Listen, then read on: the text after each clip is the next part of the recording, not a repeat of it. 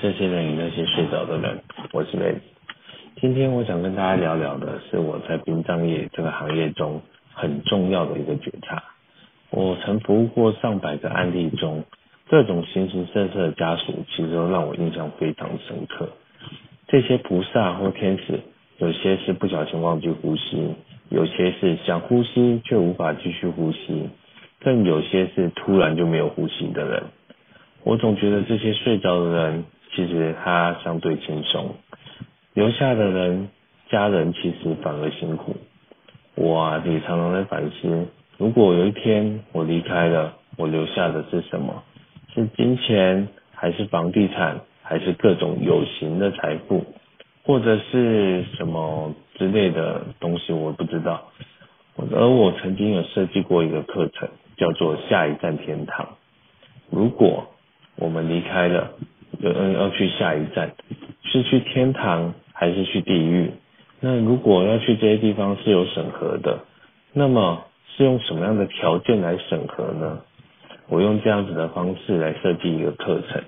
那这个课程呢，其实里面有非常多的问题，我自己觉得也蛮有意思的。这些审核的条件到底是啊？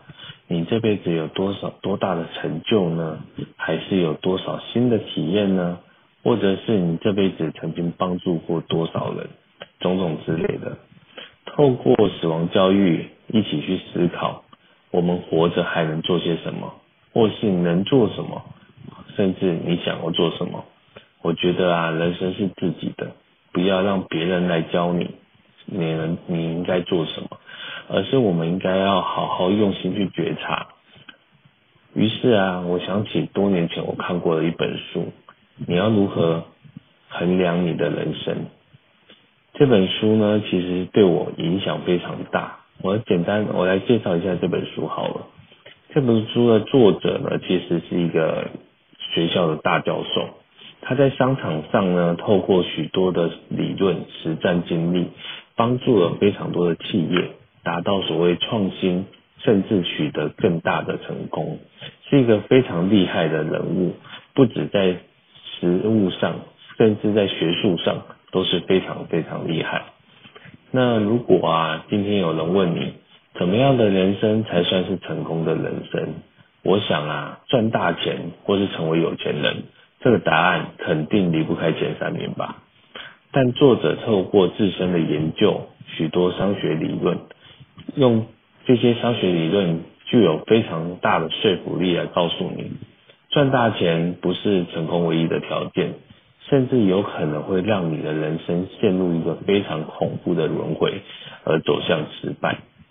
作者用自身身自己身边的故事为例，他当年在哈佛商学院的同学啊，毕业后成为全球知名管理顾问公司的合伙人，就是麦肯锡公司的合伙人。年薪甚至高达一亿美元，但是他的人生却有非常暗淡的生活。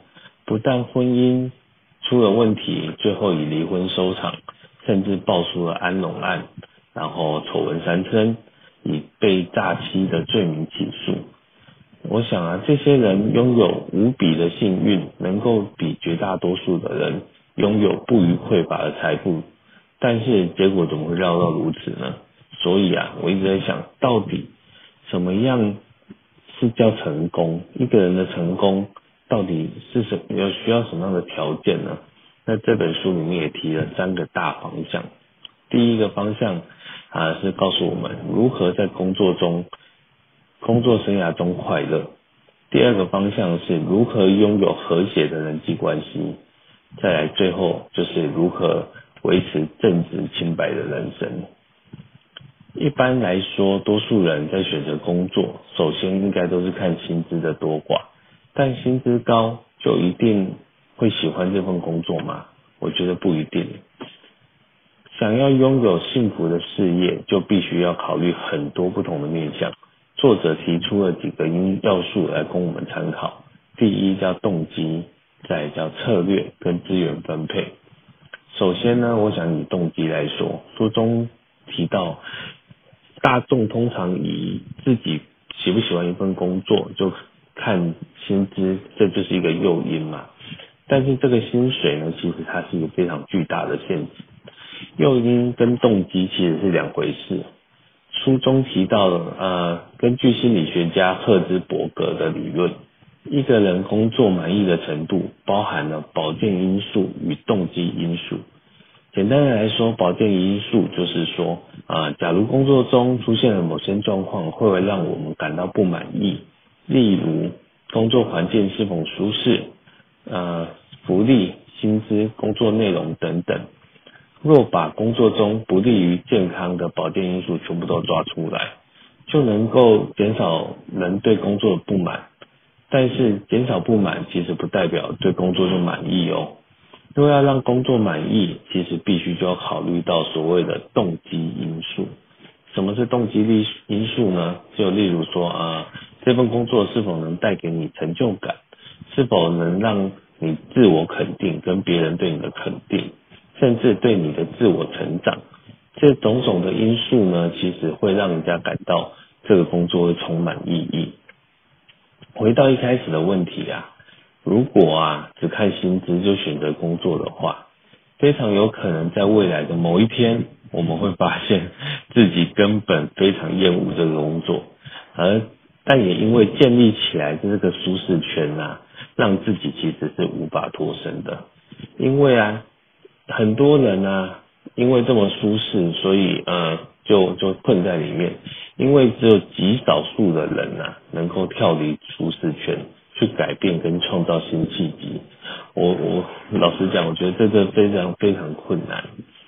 再来啊、我们看第二个提到策略的部分，有有些人在年轻的时候啊，就找到自己的工作目标、人生目标，然后接着制定策略。全心投入，然后以为这样就可以达到成功的人生。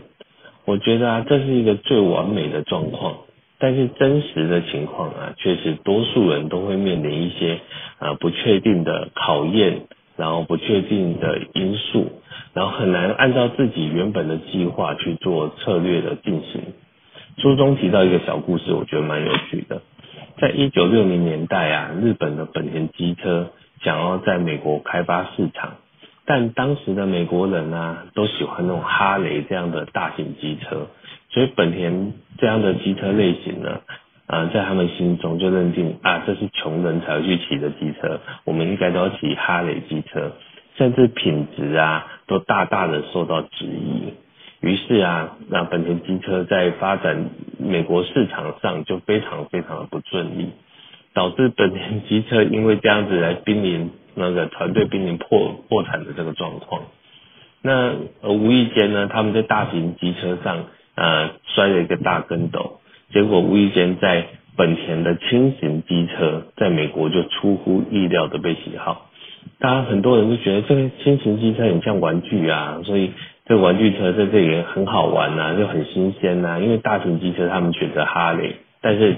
哈雷没有出轻型机车，所以本田的轻型机车啊，在美国就到就非常的热卖。而这个故事啊，就在说明一个好的战略呢，其实并不是一成不变的，而是是详细的计划和一个偶然的机会结合起来的一个成品。我也曾在一个影响我非常巨大的课程中学到一个很相似的理论。啊，这个理论是在讲，若从地球啊要发射火箭到月球上面啊，我们在地球上所做的所有所有努力，其实只占了百分之三，剩下的百分之九十七呢，其实是火箭发射出去，因为地球会自转嘛，然后月球也会呃也会跟着地球整个自转，所以我们在地球下所有的努力。其实发射出去以后啊，就要不断的去调整，所以百分之九十七就是告诉我们要不断的调整。那这个理论呢，其实告诉我们，就是如果你要达到你的目标呢，其实调整自己的心态与想法是最重要、最重要的一件事情，并不是一开始我好像做了所有的努力，我就坚持就一直这么傻傻一直做。所以啊，我就放下我执啊，这件事情才是非常重要。只有放下我执啊，我们才能海纳百川。第三个部分呢，他提到的叫资源分配。那这个问题呢，可说是成败一个很重要的关键。书中在说的呢，就是每个人都有有限的精力嘛，所以我们要把精力花在对的地方，就像钱要花在刀口上一样。但是因为一些诱因呢，所以多数人呢会把精力或一些资源放在短期有利益的事情上，然后就忽略掉他原本真正想要的目标。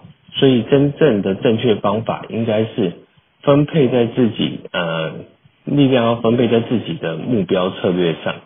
我们不要因为短期利益就消耗了自己过多的精神力。就是简单来说，就是我觉得应该就专注当下，并坚持呃长远的目标。我觉得这是一个比较比较合乎这个书中就要讲的这个做法。所以呢，资源分配除了在工作中非常重要之外，其实啊呃也在成功的人生里面占了非常大的因素啊。为什么？因为其实我们的人生不单单只有工作。很多的所谓成功人士啊，其实 他只活在他的工作之中，和朋友、家人间的一些关系啊，其实是非常疏远的。那这样子是如何得到美好人生呢？我觉得这就很带怀疑了。讲到啊，在一本知名的畅销书中，《被讨厌的勇气》里面有提到说，所有的快乐啊，其实都来自于人际关系。所以拥有好的人际关系啊，可以帮助你的人生得到更多的快乐。呃，出社会多年啊，也真的看过太多人工作只有呃生活只有工作，我觉得这非常可惜哦。而且啊，我们的这个工作常常在告别式之后啊，不管有钱啊 还是没有钱，会因为家产、亲兄弟姐妹啊都会反目成仇这样的案子，真的还不少。啊，所以总觉得啊，如果长辈啊，他若是不忌讳啊，应该可以透过遗嘱或是更有智慧的一些方法来处理这方面的问题。那前一阵子呢，其实我因为呃朋友在聊天听到一句话，我非常非常有感触。就他这句话就是说到啊，其实很多的继承传承前呢，其实我们应该要先把关系搞好，把关系搞好呢，其实就不会有这么多继承的问题。所以啊，人际关系呀、真的是呃，我觉得是最重要的一环呐、分享一个那个我实际的案例，就是曾经啊，呃，大家刚有提到，不管有钱没钱，那个兄弟姐妹反目那反目成仇这件事情，其实啊，多数人都会觉得一定要很有钱才会这样子嘛。的确，我有服务过那种资产上亿。数十亿的那种，然后他们兄弟兄弟间真的是反目成仇，然后整个服务的过程啊，宛如罗生门，那个那个某个兄弟讲的，那彼此讲的东西都不大一样，那我们 真的不知道什么是真的，到底要听谁的？我们就是只是好好的把案子服务好，把往生菩萨的那个事情做好，所以这个罗生门这个案子，这个我觉得蛮有趣的，但是啊，这是。很多钱的状况嘛，但是我曾经有服一个案子哦，因为啊一百五十万姐弟呢，其实就反目成仇，我觉得这很可惜。我觉得是什么样的关系会让让兄弟姐妹出了这样的问题？如果啊那个往生菩萨在天之灵啊，他如果看到这现象这个状况，我想呢，这我觉得这一定也很情何以堪呢、啊？这这。应该没有家人，应该没有父母会看到想要自己看到自己的小孩这样子，为了一点点钱，然后争吵成这样。那我我曾经也在一场告别式上听到了那个就是家属的追思文，让我非常非常的感动。呃，一个父亲的离开呢，然后家家庭的凝聚力非常非常的好，然后在追思文上面呢，呃，就有其中就有兄弟姐妹。然后朗读追思文，念到说他很感恩父母帮他啊生了这几位手足，让这几位手足呢可以在他们互相成长、互相扶持，然后在他们最悲伤难过的这个状况呢，其实可以一起去走过。然后很很感谢爸妈，然后很感谢就是父母给他们的爱。然后整段追思文呢，其实真的是超级感动。我觉得这才是一个最好的那个生命教育。我们的工作呢，其实就是可以从这些往生菩萨或者家属的这个状态的，那听到了这么多真实的故事，然后让我们觉察跟反思。那因为时间的关系呢，下一个阶段呢，我们继续来聊一聊这本书。其实这本书真的对我影响非常大。那下个阶段，我们就来聊聊如何拥有啊良好的人际关系。好，那我们这个阶段到这里，下个阶段见哦，拜拜。欢迎回来，这些人与那些睡着的人啊，在这个阶段呢，我想来谈谈就如何拥有好的人际关系，也是我们书中第二个很重要的要点。那我们聊聊聊这件事情前呢，我们先来聊一个故事。摩托罗拉公司啊，曾经要推出一个很厉害的产品，就是我们所知道的卫星电话。这个卫星电话呢，它宣称呢可以打到地球上任何一个地方，包括有些地方是无法设设置那个基地台的，然后或是偏远山区、高山或是海上。然后，因为这个这个计划真的太厉害了，所以很多世界级的专家都共同去研发这个计划。但是呢，我们也知道这个计划其实最终呢是摩托罗拉公司宣告失败。那其实这个原因失败的原因很简单，也就是所谓的书中提到的叫好资金与坏资金的这个理论。因为摩托罗拉。急于看到那个呃，急于要快速成长，所以啊，在研究初期呢，他就投入了非常大量的资金，结果呢，却因为做出来的电话，听说高达将近五公斤。所以啊，这个市场上其实是无法接受，所以最后啊，这个产品是宣告失败。它只用在所谓的军方或是一些很特殊的用用途上，它并没有普及去推广。反观呢，呃，上一阶段我们有提到本田的那个轻型机车，它就是一种好资金，呃，因为改过修正啊，等待改变契机的到来。进而，结果他就成功的逆转了整个局势。我们的人际关系啊，也很像这个理论哦。很多人呐，都把心思全部都投入在他的工作或事业上面，反而忽略了朋友与家人的人际关系维护。其实我们都很容易忽略那个对家人的关系哦。呃，比如说。呃，常常有些人呐、啊，对外人呐、啊、可以忍受这些脾气，但是回到家里呢，其实那个脾气都发在家人身上。其实这就是一种呃没有对家人去做好呃人际关系的维护很好的例子。呃，这人际关系这件事情呢，让我想到曾经有一句广告词叫做“再忙都要和你喝一杯咖啡”。其实这个广告呢，我觉得是一个很棒的提醒。其实生活中不乏。缺少这种嗯，不乏这种有趣的例子很多吼，但其实我们只要处处用心呐、啊，其实就会发现这些东西。这其实就是一种生活中的觉察。嗯，当我们有了想要与家人跟朋友互相维护的这个心思的时候呢，那其实要更懂得运用一些有效的方法。书中呢提到一个很有趣的例子。IKEA 是一个我们都知道的家具品牌公司，它就用了一个很有趣的方法。那传有传统的家具店呢，其实它都会因为某一些客户群，然后针对这些客户群去做一些设计。那可能是因为呃要廉价，或是乡村风，或是各种各种风格之类的家具。但是 IKEA 不一样哦，IKEA 是以帮客人完成生活的工作为设计当出发点啊、例如呢。当有一个社会新鲜人，他刚开始出来工作，他想要找租，他想要租房子是在他公司附近，啊、所以呢，IKEA 就会以这样的设计当考量，它不会是那种一定很坚固耐用，它可能是很呃较便宜，然后很有设计感，但是可能用个几年就嗯、呃、就需要呃就有一些东西会坏掉。其实我我也买了蛮多 IKEA 的商品，啊、呃，甚至啊。IKEA 它会因为，呃，比如说爸妈带小朋友去逛 IKEA 的时候，会担心小孩呀、在旁边很吵啊，所以他会设计那种小孩的游戏空间，然后让爸妈把小孩可以丢在那里。那丢在那里呢，当然还是有人照顾了，然后爸妈就可以专心的去购物啊，去采购他所需要的东西。那让当或是啊，当客人逛累了啊，IKEA 的餐厅啊，其实我觉得也不错。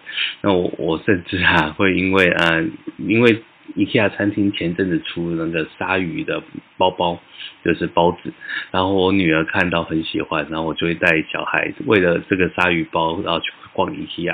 那其实啊，这种都是依照设计者的角度来思考设计的。这也是大家为什么会喜欢 IKEA 这品牌成功非常厉害的地方。呃，这好是我，这也好像我们在建立人际关系的方法。我们常常为别人设身处地的着想，时时以利他的这个概念，那这样大家都会喜欢这样子的人啊、或是啊，嗯，以婚姻为例好了，那、想要拥有美满的婚姻关系呢，其实关键就是要我们要如何成为一个好丈夫或是好妻子，那但却因为啊我们那个朝夕相处啊，常常啊都会自以为啊另一半什么，然后。就忽略了他们想要真正的想要什么，就没有用心去了解他的生活，他的各种习惯。那书中啊，更是直截了当的说啊，我们要找的，嗯，不是让自己快乐的人，而是自己愿意让自己爱的人开心。这也是家人与朋友相处的一个很重要的道理。最后，书中也提到啊，那个，嗯。人际关系里面非常有可能就是包括自己的孩子，那如何教养孩子呢？可可说是非常大的学问哦。其实啊，我自己也对这方面有很深的去体悟跟去琢磨。那书中提醒我们啊，其实教育孩子啊，绝对不能用外包的方式来期待孩子的未来。这部分呢，其实我非常非常的有感觉。我想跟大家分享一个很。很重要的观念哦，也就是那定位的问题。我曾经和一个朋友聊天呐、聊到一些教育的模式与教育训练的一些面向这些问题。一般呢、像我本身从事业务工作啊，那呃业务单位嘛，都会有一些所谓的教育训练。那这些教育训练不外乎就是在教你什么成交技巧啊，然后是人数啊，其实这些都是技巧面。技巧面学的很多，那学完了以后呢，那业绩呃有时候高高低低不啊、不一定嘛，所以啊，那就会有另外一个东西叫做激励。其实业务单位最常会遇到就是那种激励课程，然后上完激励课程，你就会发现。然后那个精力满满，就算受到挫折打击，然后你也可以就是再继续往前冲。那业务单位呢，不外乎就是在教你技巧啊，然后又不断的又激励你，你没力了就激励一下，没力了就激励一下。那其实这样的状况呢，那并不是能不不能解决根本问题。其实最根本的问题呢，其实是所谓的定位。我常常分享一句话，就是呃，我曾经听过尼采有讲过一句话，就。这个意思大概是所谓的：当你知道你为何而战的时候，你就没有什么不能忍受的。这就是我常常分享一个定位很重要的地方。我们找到了动机，定位清楚，那其实不用太多的教教他技巧，或是太多的激励他。当你想要什么？想要的东西清清楚楚、明明白白，你就会自己去找方法，就所谓的自己去找这些技巧方法。那当你受到挫折的时候呢，你只需要一个教练在旁边鼓励他一下，让他重新的去认知这个目标。其实我觉得这才是教育很重要的本质，不管是放在教育上面，放在孩子也好，放在你的工作也好，甚至你对于自己的本身的自我呃调整跟激励也好。我觉得这都是一个非常非常啊、呃、好用跟重要的一个概念，并不是那种填鸭式。我们从小都受到那种填鸭式教育啊，老师讲什么，然后什么就是对的。但是很少人教我们，老师教我们思考说，老师讲的真的一定是对的吗？除了这条路，我们还有没有别一条路可以走？那我从小就比较叛逆一点，常常会觉得，嗯，我就是想去 try，想去试看看别的不同的方法。也许啊，那绕了一大圈，但是啊，其实就是因为这个绕了一大圈，让我知道，让我去重新思考。像我呃一直很喜欢一本书，就叫《快思慢想》。这本书里面也提到，就是那个思考的方式，有所谓的系统一和系统二。那没看过这本书的朋友呢，我会建议这本书真的很厚，但是非常非常值得一看。因为这些思考方式，因为人太习惯用直觉去去处理很多事情，那这些直觉呢，其实可以透过你。审慎的思考，慢慢慢慢的去做一些修正，这就是我常分享觉察一个很重要的这个概念呢。那书中呢，其实在那个书里面曾经又提到了另外一个故事，我也觉得很有趣，可以跟大家分享，就是戴尔电脑跟宏基公司的一个外包的惨剧。那大家知道，戴尔啊，在美国是一个非常大的电脑公司品牌。那一开始呢，他就呃都自己。找很多的厂家去生产嘛，那最后他找到宏基，因为发现呢，与宏基可以提供又便宜又可靠、非常好的电路板给戴尔，所以，那，他就戴尔就交给宏基有很多的那个那个订单，但是啊。宏基啊，因为接到很多戴尔订单啊，就后来跟戴尔建议说，啊，既然你都找我用用我们的电路板，那不如啊，把主机板也交给他们来做。那戴尔啊就觉得说，哎，这样可以哦，外包给宏基可以降低成本，又可以将相关的生产资生产的资产啊从损益表中去删除，也能提升进。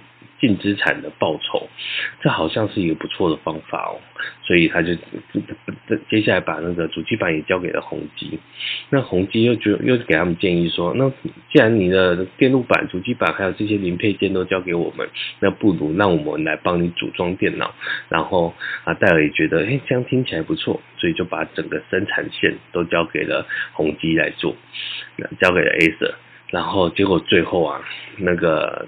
戴尔就觉得这样子，他可以把净资产的报酬又再提升很多，但是啊，最终的结果啊，变成戴尔啊这间公司只剩下所谓的消费者服务端，因为整个电脑很重要的部分全部都是交给宏基来做。那宏基呢，我们也知道 Acer 是有一个自己的品牌，所以啊，Acer 这个品牌才慢慢慢慢蚕食鲸吞，把整个美国市场都占据了很大部分。这也是多年前笔记笔记型电脑的一个很重要的一个战略战略的一个实际案例。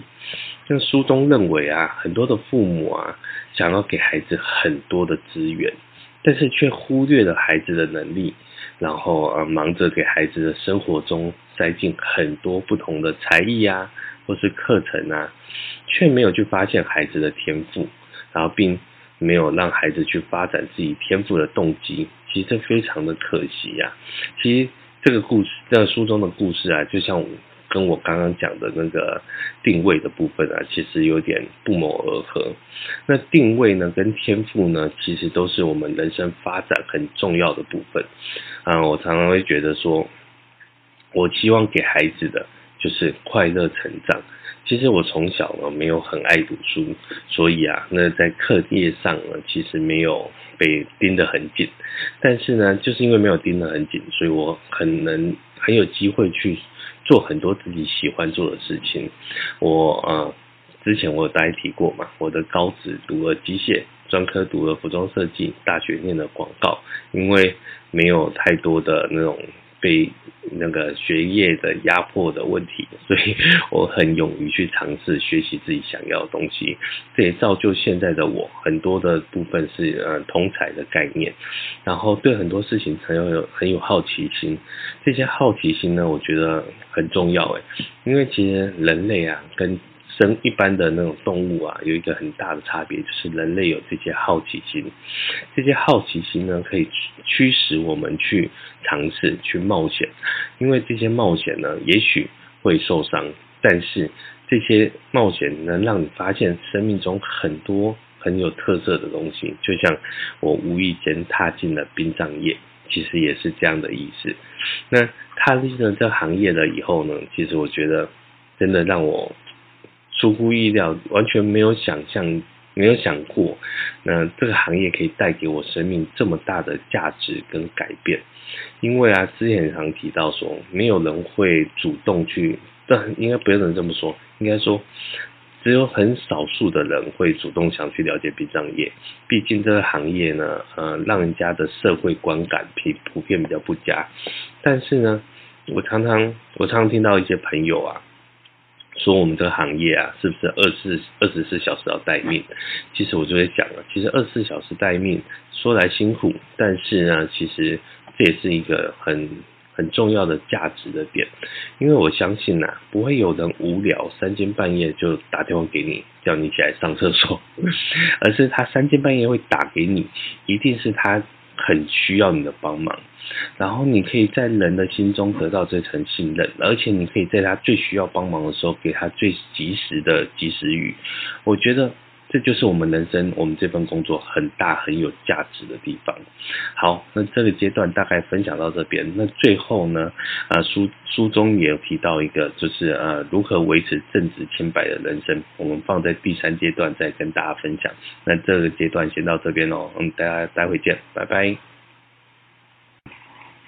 欢迎回来，这些人与那些睡着的人。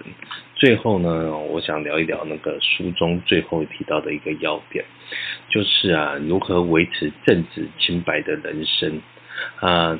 我觉得可以换一个方式来说，也就是如何让你的人生不脱偏离轨道，坚守你的人生原则。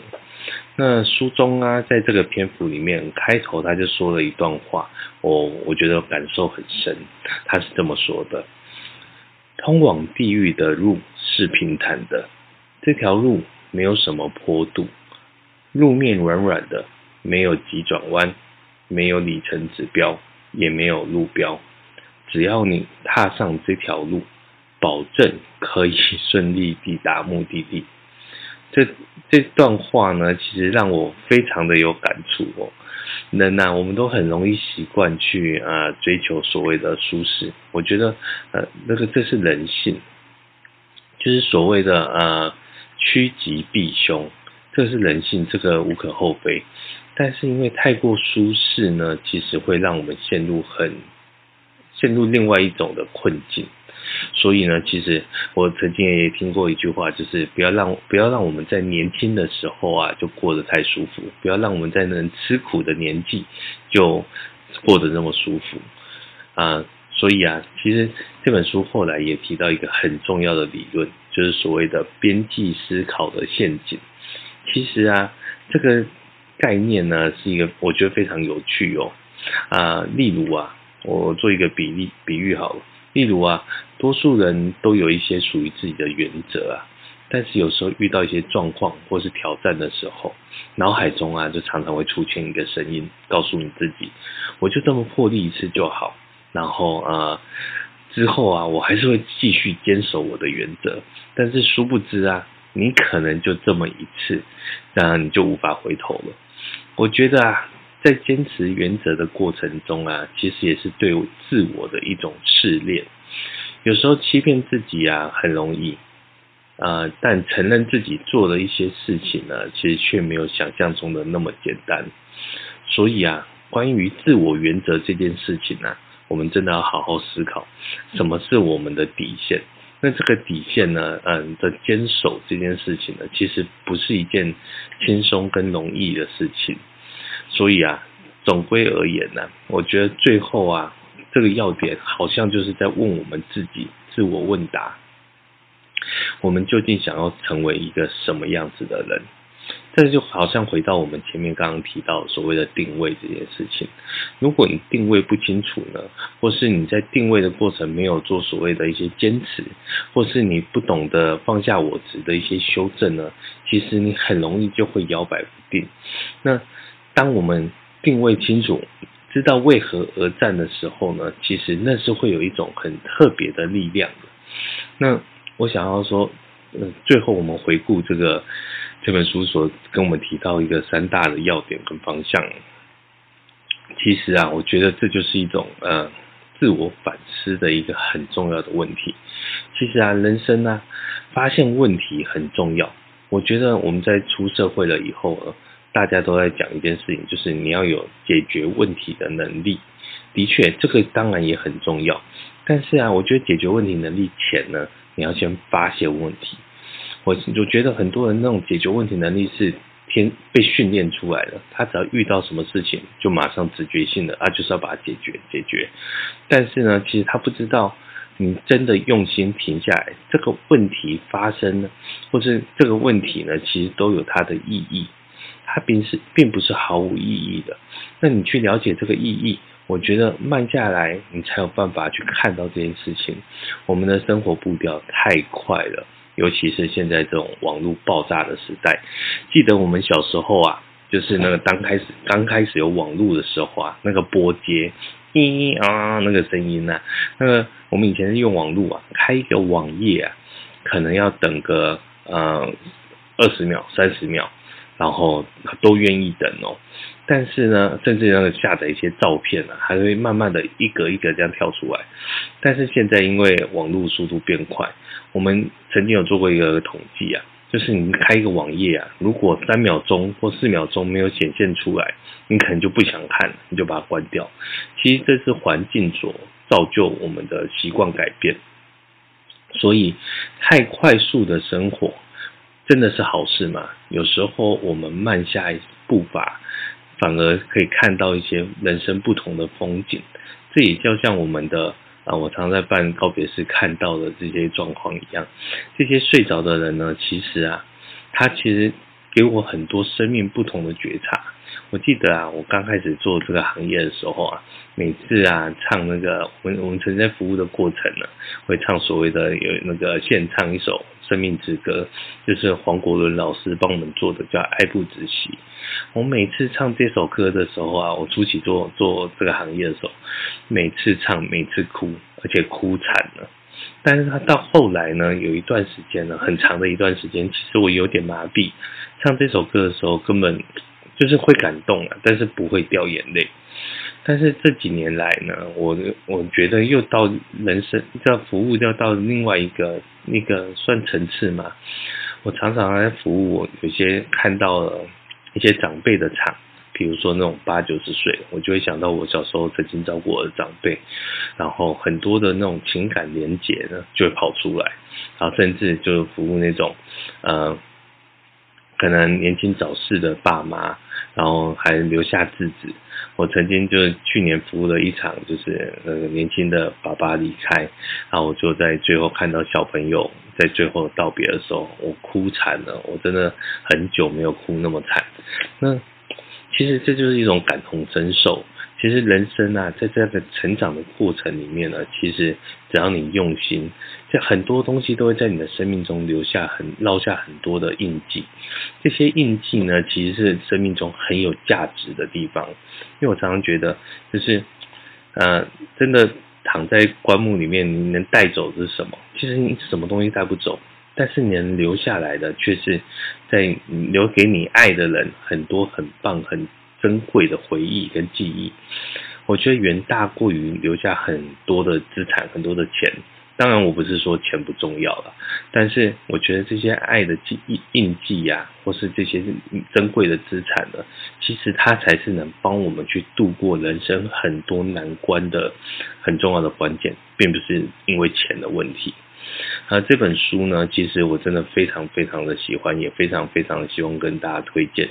那这反思的，我们回顾一下这反思最后的这个三个问题，就如何在工作生涯中快乐。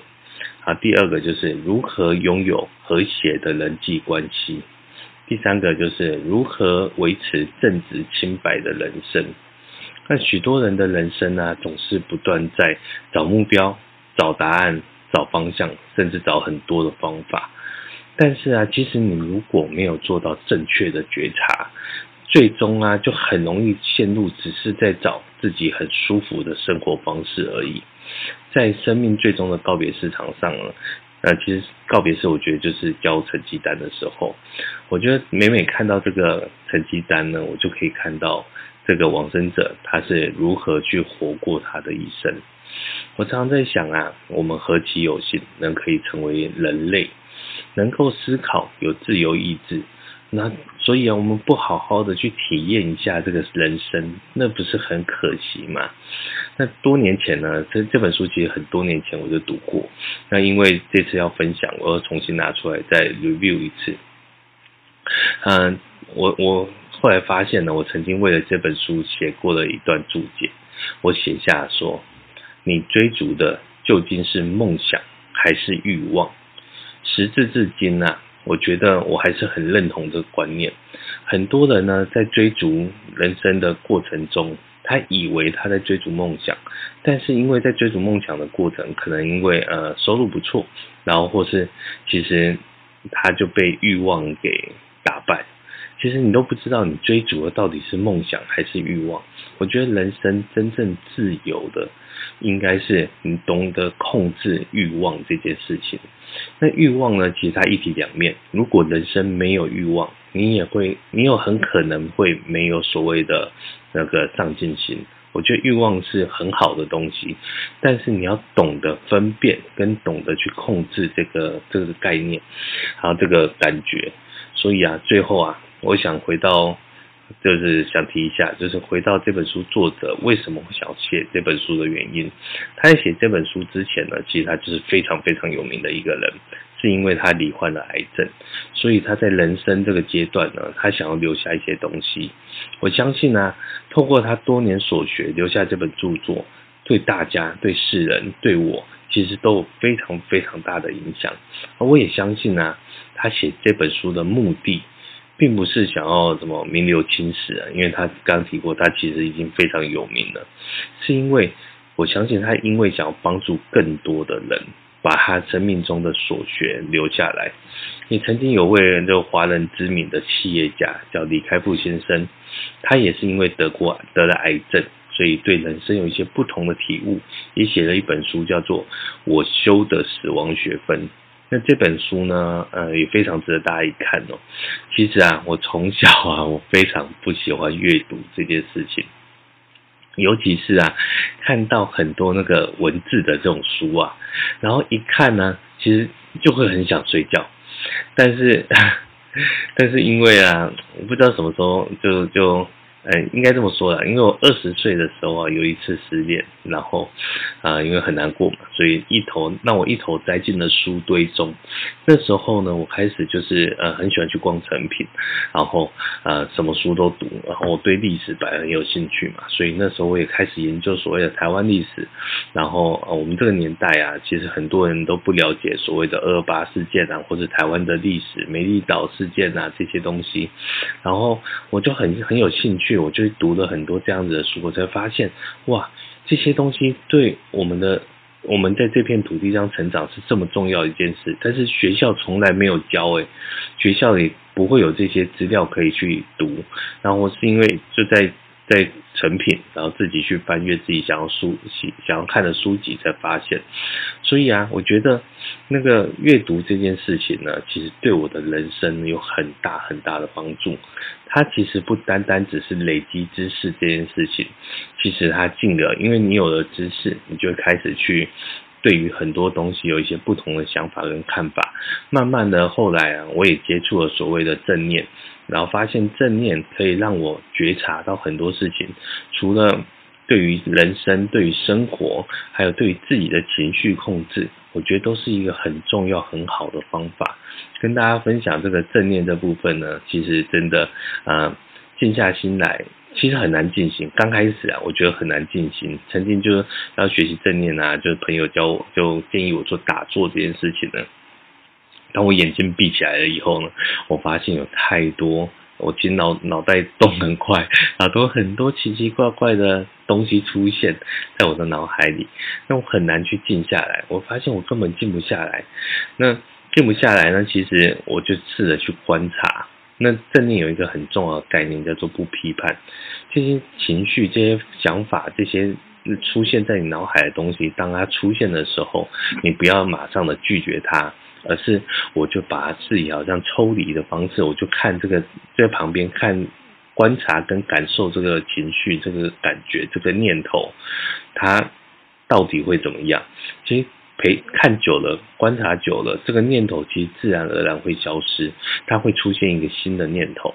那你就会发现，其实很多状态呢，其实啊、我们可以用这样的方式，当你生气的时候啊、你可以呃不去，不是不是不生气啊，而是学习去跟这个情绪共存。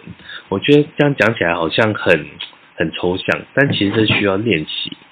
我觉得我自己啊。真的也是慢慢的去练习这件事情，我觉得对我来说，这个改变我很大的思维跟生活方式，给我人生很大很大的很大的影响，我觉得很棒。那往后的节目中呢，有机会呢，我还是想要分享一些我生命中的觉察，啊，透过书籍、还有电影，甚至一些我曾经服务过的案件，我都想要跟大家分享。我还没做龙岩前呢。那其实我非常非常热爱电影，我呃跟朋友分享过，我曾经可以啊一年呐、啊，一年最高纪录可以看到一百五十部电影，就等于是平均呐、两天就看一部电影。那其实嗯，待两天多三天看一部电影，其实啊、我我非常真的，我觉得电影这件事情对我而言是一个很棒的呃另外一种的阅读方式，因为我觉得。透过编排编剧啊，它可以很快的浓缩这个呃所有的内容，甚至情绪，它要所谓起承转合，这非常的难。所以我觉得电影是一个很棒的一个，也对我而言是一个很棒的纾压啦。所以呃，这个之后我也想要跟大家多多分享。这也是我第一次呢呃分享所谓的阅读心得跟一些想法，希望。听众们，大家会喜欢。那今天的节目也大概差不多到这边了，谢谢您的收听，欢迎你下个礼拜再回来。呃，这些人与那些睡着的人，我是 Vince，谢谢，拜拜。